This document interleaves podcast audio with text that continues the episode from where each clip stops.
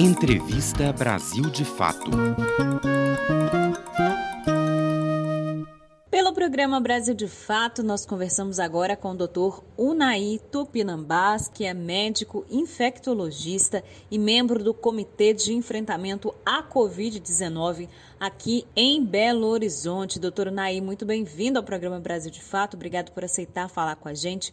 Bom, primeiro para começar, eu queria saber qual que é a sua avaliação, né, sobre os últimos índices de contágio e ocupação de leitos aqui na nossa capital.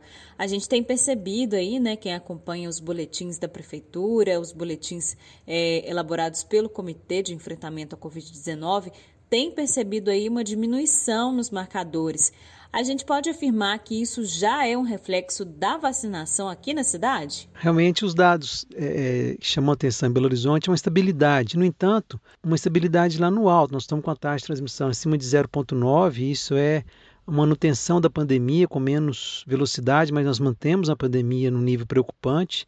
A taxa de ocupação girando sempre em torno de 75, 85 de ocupação de leitos. E também você vai nós observando a taxa de incidência, aquele casos diários, né, a média dos últimos 14 dias, está se mantendo em 390. Claro que assim, esse, esse número tá, tá, parece que tem uma tendência de queda. É, a gente ainda está numa situação muito crítica. Está é, tá estável, tá, a gente está estável numa situação administrável. É, lembrando que final de março, início de abril, nós entramos em colapso, o Brasil inteiro entrou em colapso, né? várias ocupações acima de 100%. A gente tem um risco ainda de ter um repique dessa, dessa onda, a gente não pode nem se pode falar de terceira onda, porque uma vez que a gente está lá em cima, é mais uma inundação do que umas ondas, né? a gente está parado lá em cima, a água está no queixo, tipo isso, a água está no queixo, não podemos fazer muita onda, né? É, a gente pode, a gente percebe também que a, a mortalidade, a ocupação de leitos na população mais idosa, acima de 60 anos idade, cai em relação, proporcionalmente à relação às pessoas mais abaixo de 60 anos de idade, onde a vacina demorou a chegar, está chegando lentamente. Então, pode ser um reflexo da vacinação nessa faixa etária, acima de 60 anos de idade. É, nós temos ainda muitas pessoas suscetíveis à infecção. Nós temos, como a gente tem dito, nós temos aí o, outono, o inverno, vai chegar agora o inverno, que aumenta a transmissão de outros viroses, não só da Covid. É, a gente tem aí as novas variantes, a Delta, que a gente não sabe o quanto que está circulando, a Delta é aquela última variante. Temos a Gama, que é a variante chamada que foi detectada pela primeira vez em Manaus, são variantes que transmitem com mais facilidade. É, a situação ainda está muito delicada ainda. É claro que a população está no cansaço pandêmico, nós temos uma crise humanitária, sanitária, econômica, social de grandes proporções. O ideal seria, não temos dúvida, o ideal seria fazer um lockdown de 15 dias, ampliar a vacinação de três semanas, desculpa, ampliar a vacinação. Mas a situação é tão dramática que a gente começa a flexibilizar algumas coisas por conta disso, né? que talvez é, é, o risco é, dessa flexibilização é, seja menor né, do que o benefício que poderíamos alcançar, que é, que é a população ter que trabalhar, ter que comer, né, tem que sobreviver. Por conta, isso muito por conta da falta de um auxílio emergencial decente, da falta de uma postura, é uma postura completamente premeditada do governo federal de deixar a doença se espalhar. É, bom, doutor Naí, e ao contrário do que a gente tem visto em BH, o sul de Minas Gerais enfrenta uma situação crítica aí com os indicadores, né, tanto de registros de contágio como também aí, infelizmente, de óbitos e a superlotação dos leitos, né, sem vaga de leitos aí na região sul do nosso estado. Professores e trabalhadores da educação tem atribuído esse caos, essa situação de colapso, ao retorno das aulas presenciais. E aí eu te pergunto, essa situação, já que é o retorno das aulas presenciais aí é uma realidade imposta pelo governo estadual, essa situação de causa enfrentada no sul de Minas, ela pode se espalhar pelo estado? Realmente situação não só, do, não só do sul de Minas, mas os estados do sul, sudoeste, é, é, centro-oeste e São Paulo começam a nos preocupar muito. Há uma tendência de aumento de casos. O Brasil ontem teve quase 2.700 mortes, com mais de 75 mil casos. Então há realmente um risco real dessa terceira onda atingir esses locais. E há é, relatos que a cepa delta ela foi detectada no sul de Minas, né? E essa, lembrando que a cepa delta é ainda mais transmissível do que aquela cepa alfa, a primeira que foi detectada.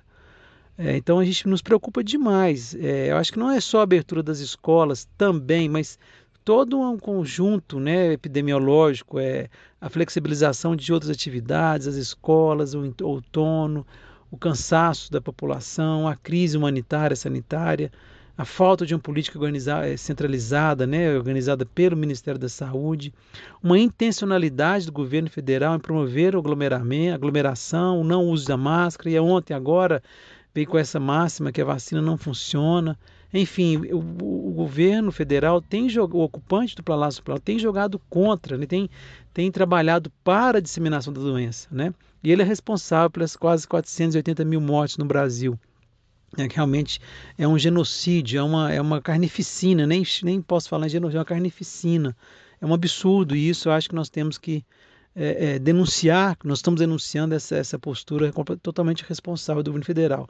Mas voltando à questão do sul de Minas, é, o sul tem nos preocupado muito, e claro que pode, pode afetar Belo Horizonte.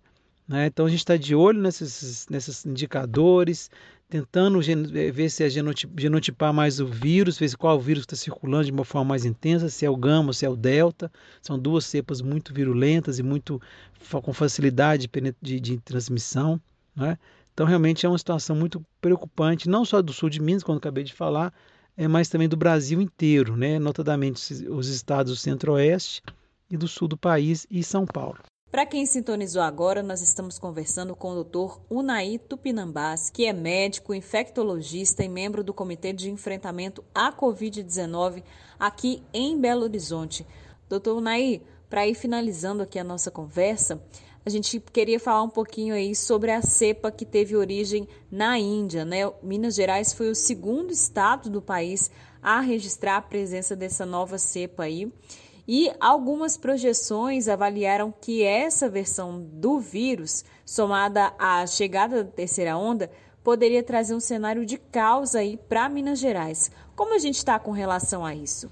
Se tivermos a terceira onda, ela não é por conta só da, da, da cepa é por conta desse comportamento, dessa falta de um político, da falta de, de, enfrentamento adequado, da falta de vacina. A gente tem o exemplo do Chile, o país que mais vacinou na América Latina, é mesmo lá vacinando 50% da população, tiveram aumento de casos e proporcionalmente mais casos por milhão do que no Brasil.